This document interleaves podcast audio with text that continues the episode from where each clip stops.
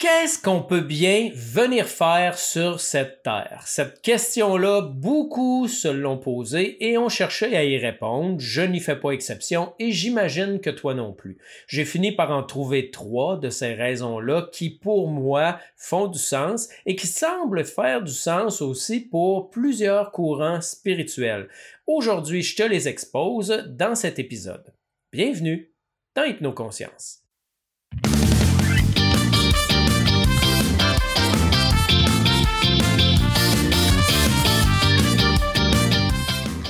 C'est bien connu, quand on trouve un sens à notre vie, il devient beaucoup plus facile de traverser les épreuves et de garder le moral. As-tu trouvé ce sens et l'accomplis-tu?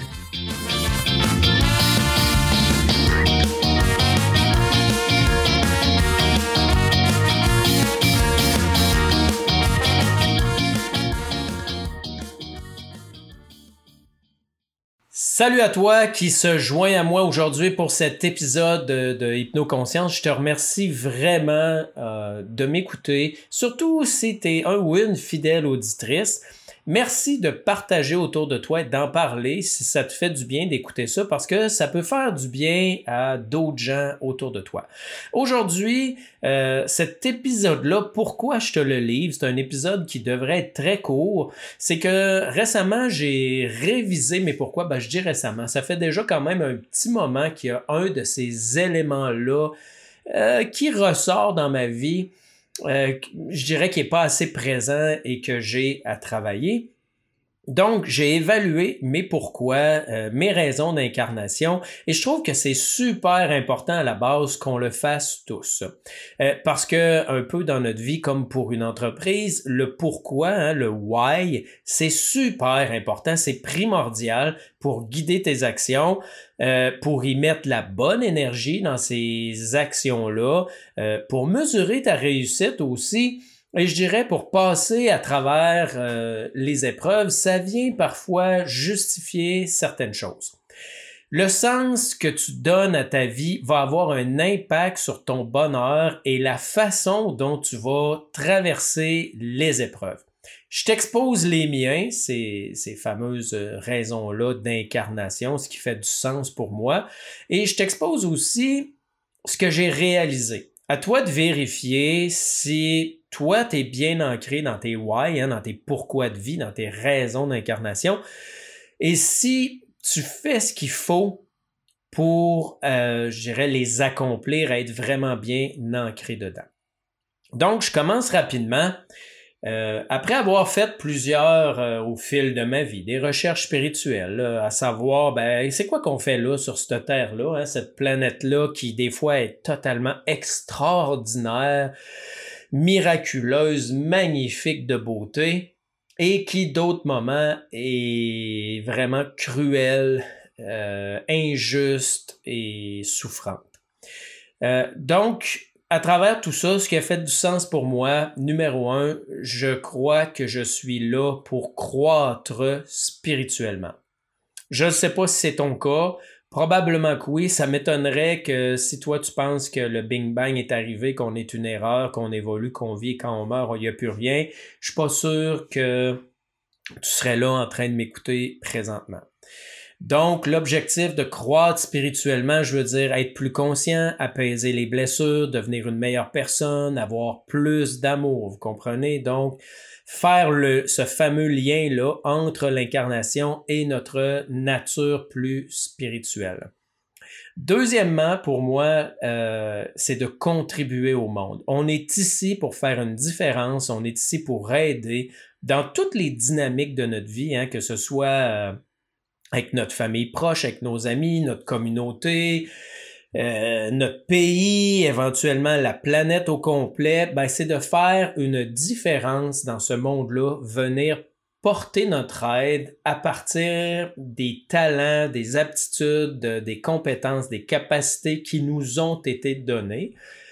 Parce que, bon, c'est assez facile de constater qu'on n'a pas tous les mêmes, donc euh, en venant apporter notre aide, ben, on forme un tout. Et la troisième, c'est de m'amuser de profiter de cette fameuse vie-là, d'enjoyer la vie euh, vraiment de la savourer dans toutes ses merveilles. Et savez-vous quoi? C'est là que je me suis rendu compte qu'il y a un constat d'échec. J'ai vraiment fait un constat d'échec par rapport à ça. Je me suis dit, bon, OK, croissance spirituelle, ben effectivement, je travaille sur moi depuis très longtemps, depuis que je suis jeune de façon parfois moins sérieuse, parfois plus sérieuse avec mes défis à moi que d'autres n'ont pas, alors que d'autres ont des défis que moi je n'ai pas. On part pas tous de la même place, donc euh, l'idée c'est pas de juger personne, mais je peux dire, sans me comparer aux autres, que si je me compare à moi-même, il y a une évolution euh, qui s'est faite au niveau spirituel et développement personnel à travers, pardon, à travers les années. Euh, maintenant, contribuer à un monde meilleur, contribuer au monde, ben, je me suis rendu compte que, oui, je le fais, je contribue de différentes façons, ne serait-ce que par mon travail, par tout ce que je donne au niveau gratuit, que ce soit l'aide que je donne autour de moi dans mes amis, que ce soit mon implication comme pompier dans deux municipalités, ben je fais des choses pour améliorer euh, la vie des gens. Maintenant, je pourrais faire mieux, que ce soit au niveau de la planète, dire ben je pourrais peut-être faire un effort supplémentaire pour moins polluer, que ce soit de euh, par rapport aux gens plus proches de moi, faire un effort pour peut-être écouter un petit peu plus, euh, être plus à l'écoute des gens, offrir un petit peu plus mes services et mon aide. Mais je me suis rendu compte que si je le faisais pas, c'était pour exactement la même raison que le niveau 3, c'est-à-dire m'amuser, profiter de la vie où c'était vraiment un constat d'échec. Et en respirant dedans, vous me connaissez, en observant en conscience cet état de fait-là, il y a différentes choses qui ont émergé et je me suis rendu compte que depuis très jeune et jusqu'encore à maintenant, j'étais dans un état de survie inconsciente. Bien sûr, je dis inconsciente, je n'étais pas dans un état de survie. Là. J'ai à manger, j'ai une maison, euh, bon, etc. Euh, euh, vous savez un peu le concept. J'étais dans un état de survie intérieur. C'est-à-dire que sans arrêt, dans mon fort intérieur, c'était c'est pas le temps de s'amuser, j'ai trop à faire pour être bien. Quand je vais atteindre ça, je vais être bien. Tu sais, on regarde vers le futur. Quand je vais avoir payé ça, quand je vais avoir tant d'argent, quand je vais avoir la sécurité financière? Fait inconsciemment, sans arrêt, dans ma tête, c'était non, non, c'est pas le temps de s'amuser. Puis non, non, j'ai pas le temps de m'occuper des autres, là. J'ai plein de choses à faire pour moi pour atteindre mes objectifs et arriver à mes fins. Le problème, c'est c'est quoi cette fin-là? Qu'est-ce que je dois atteindre exactement? Tout est déjà parfait ici maintenant, et même si je le savais consciemment, inconsciemment, parce que je le dis tout le temps, notre putain d'inconscient qui mène, inconsciemment, j'étais dans un état de survie qui faisait que j'arrivais pas à me lâcher. J'étais coincé. J'avais un balai à quelque part qui me maintenait droit et qui m'empêchait de me relâcher un peu plus totalement. Et ça, je m'en suis rendu compte par les commentaires extérieurs des gens autour de moi qui me disaient Ouais, t'es trop sérieux, tu tu devrais euh, relâcher un peu, là, il me semble que tu fais pas assez de farce, il me semble que tu t'amuses pas. Et quand j'ai analysé ça, je me disais, effectivement, j'ai un paquet de rêves, je voudrais voyager, je voudrais faire plein de choses, mais tout le temps, ah non, pas maintenant, j'ai pas assez d'argent. Ah non, il faut que je paye ça avant. Ah non, euh, telle affaire. Et constamment, je me bloquais. Donc, je me suis questionné sur cette espèce d'équilibre-là que je devais trouver dans ma vie par rapport à sécurité ou liberté. Est-ce que je dépense ou est-ce que j'économise? Est-ce que j'accepte d'avoir une dette ou, et je m'amuse ou non, je m'amuse pas et j'embourse la dette, etc. C'était toutes sortes de combats intérieurs qu'il y avait qui faisait, bref, à l'intérieur, que j'étais constamment focusé sur le besoin de faire quelque chose pour le futur et que ça m'empêchait d'être ici maintenant dans le moment présent. Bien sûr, faire ce bilan-là m'a propulsé dans ma raison 1, c'est-à-dire un travail sur moi, qui est loin d'être terminé, mais qui a donné quand même son fruit, parfois de façon très consciente, où j'arrivais à dire, OK, maintenant ça, je laisse tomber ça et je fais un voyage. Euh, telle chose, OK, c'est important. Je me souviens de l'avoir fait beaucoup dans les derniers mois, de dire Hey, mon dit telle personne veut me parler, mais je peux pas, j'ai ça à faire, j'ai un podcast à enregistrer, j'ai telle chose, telle chose. Et finalement, je mettais tout de côté. Et je faisais, soit je m'assisais avec cette personne-là en live, là, en personne, soit je faisais un zoom avec et je pouvais passer une heure, une heure et demie avec à juste échanger. Parce que dans le fond, la vraie richesse de la vie, elle est euh, dans ça, dans ces espèces de relations d'amour, d'amitié avec les gens. Comme je n'ai parlé dans, un autre euh, podcast déjà, euh, comment c'est important de vivre au niveau émotionnel parce que c'est de ça qu'on se souvient.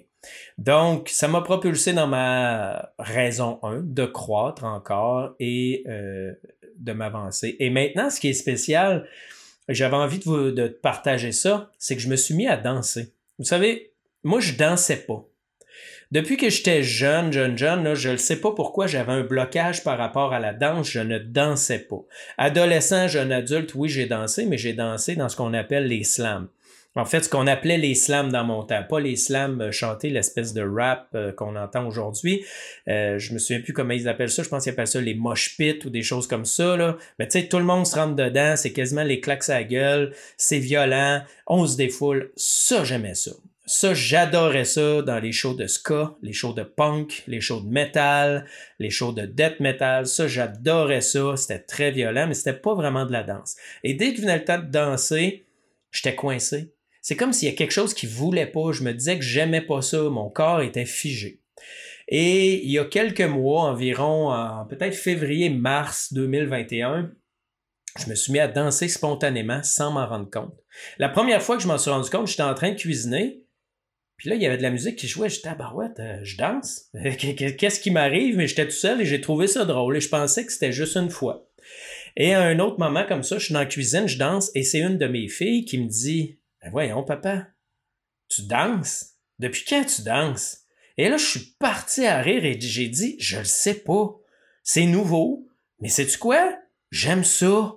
Et depuis ce temps-là, je me suis mis à danser et les gens autour de moi le remarquent. Donc, je suis conscient maintenant que j'ai fait un pas vers m'amuser et profiter de la vie. Demandez-moi pas ce que j'ai changé. Demandez-moi pas ce que j'ai travaillé, je le sais pas. des fois, c'est ce qui est merveilleux, c'est qu'on change des choses et qu'il y a des choses qui s'améliorent et on ne sait pas pourquoi, mais euh, ça s'est amélioré. Et tranquillement, pas vite, ben, consciemment, ça s'améliore aussi, c'est-à-dire que je ressens la peur. Dernièrement, on m'a invité à faire un voyage à Vancouver. Je savais qu'il me ferait du bien. Euh, c'était pour aller travailler avec un de mes amis. Et j'ai senti la peur, j'ai senti la survie, le blocage, les raisons. Ah oui, mais mes enfants, ah oui, mais si, ah oui, mais ça. Et là, je l'ai observé en conscience, je me suis dit non, ça c'est fini. T'as fini de gérer ma vie. Maintenant, c'est ma conscience qui décide. Et j'ai acheté mon billet malgré la peur. Et ça a été une super expérience. Euh, je suis parti pendant un mois ou presque un mois. J'ai profité de la vie. Mais en même temps, j'ai contribué aux gens parce que mon ami qui était là avait besoin de moi pour euh, fermer euh, certains chantiers de, construction. Il fallait que ça aille plus vite euh, pour qu'il ferme ça pour le mois de novembre. Et ça m'a permis de croître spirituellement. Donc, je suis allé chercher mes trois raisons de vie à travers tout ça.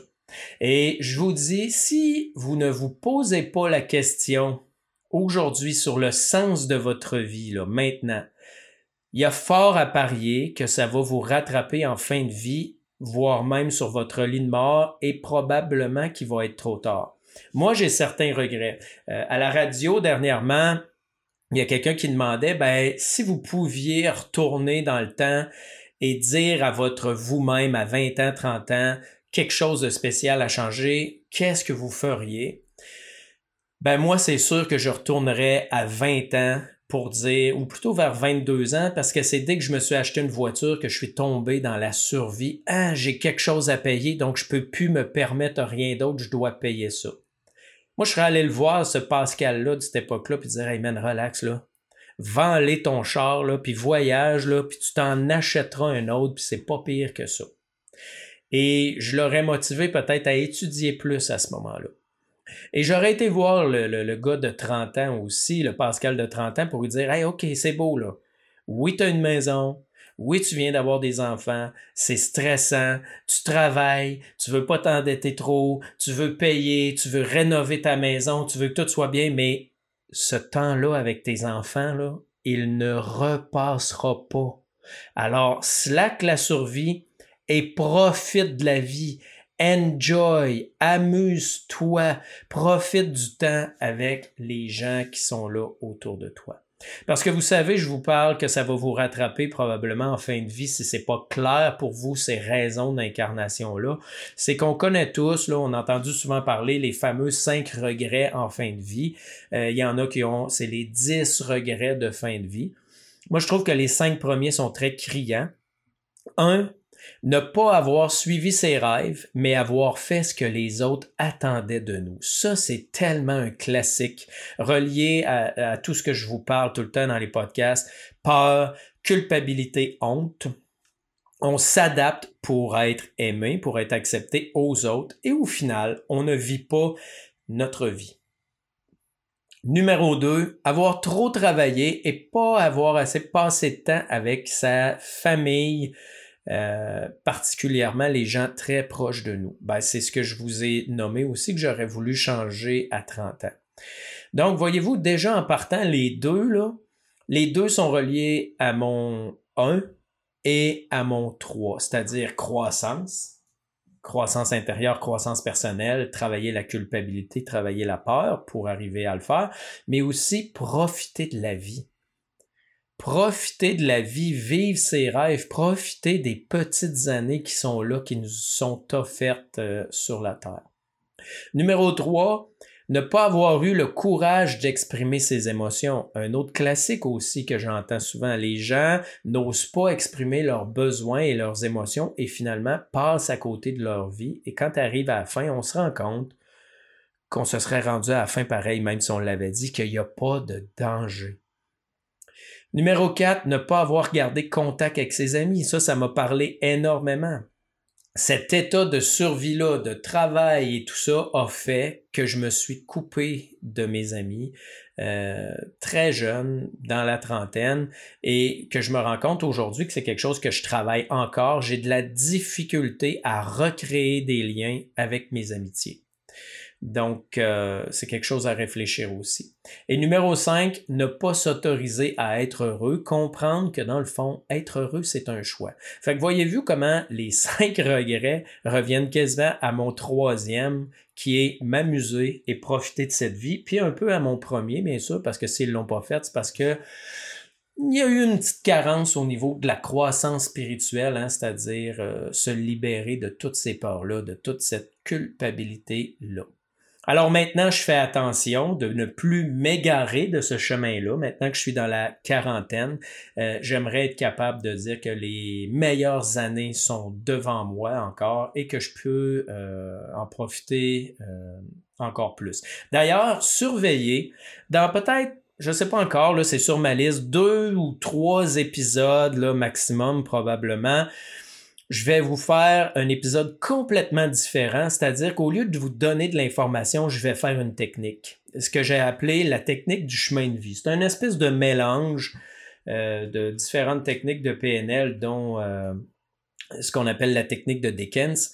C'est une espèce de visualisation, euh, méditation guidée qui nous amène à constater ce qu'on a fait de notre vie, ce qu'on a aimé, ce qu'on n'a pas aimé, qu'est-ce qui a fait qu'on a aimé, qu'on n'a pas aimé, comment on a agi pour aimer, pour pas aimer cette partie-là de notre vie, et réaliser que à partir de maintenant jusqu'à la fin de notre vie potentielle que je mettrai loin, je vous dis, imaginez que vous avez 95 ans et que vous vous bercez sur une galerie, ben, qu'est-ce que tu veux mettre là?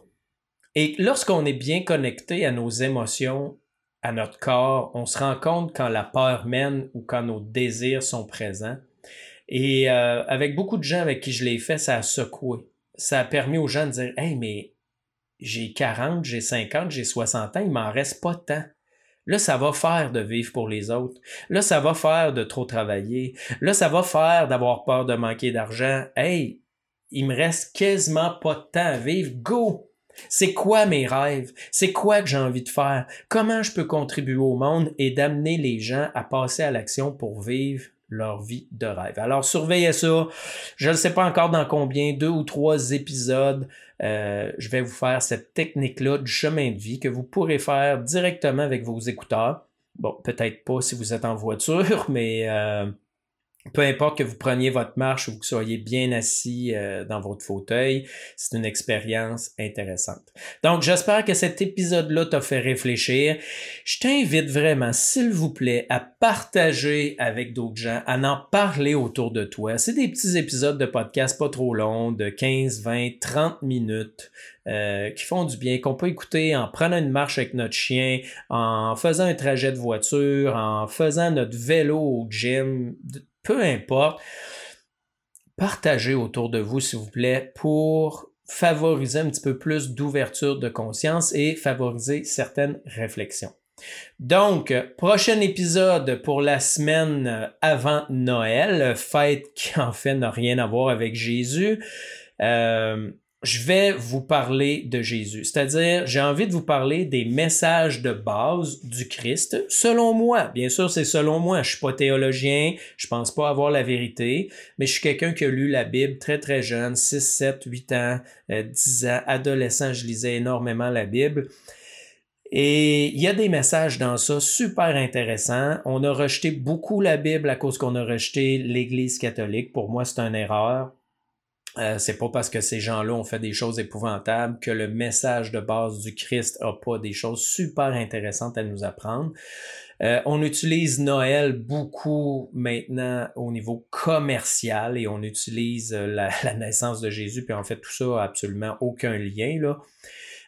Bref, j'ai envie quand même, dans cette période-là, question de ramener un petit peu plus de vérité sur Jésus, euh, de vous parler des messages de base du Christ. D'ailleurs, quand on voit ce que les gens en ont fait de Noël maintenant, euh, comme disait dans une des chansons des Cowboys fringants, euh, Jésus serait bien déçu de voir que les vendeurs sont revenus dans le temple. Donc, sur ce, je te remercie énormément d'avoir écouté cet épisode-là jusqu'à la fin. si tu veux en savoir plus sur moi, tu peux aller sur mon site internet pascalbrousseau.com et je t'invite à venir me faire des commentaires, que ce soit par courriel que tu peux trouver sur le site internet ou que ce soit sur Facebook à Pascal Bosso Hypnoconscience. Dis-moi comment tu as trouvé cet épisode-là ou d'autres épisodes. Viens me dire de quoi tu as envie que je te parle? Euh, viens me dire lequel épisode t'as préféré. Ça va me faire vraiment plaisir d'échanger avec toi. Sur ce, encore merci, je te salue et je te dis à bientôt pour le prochain épisode.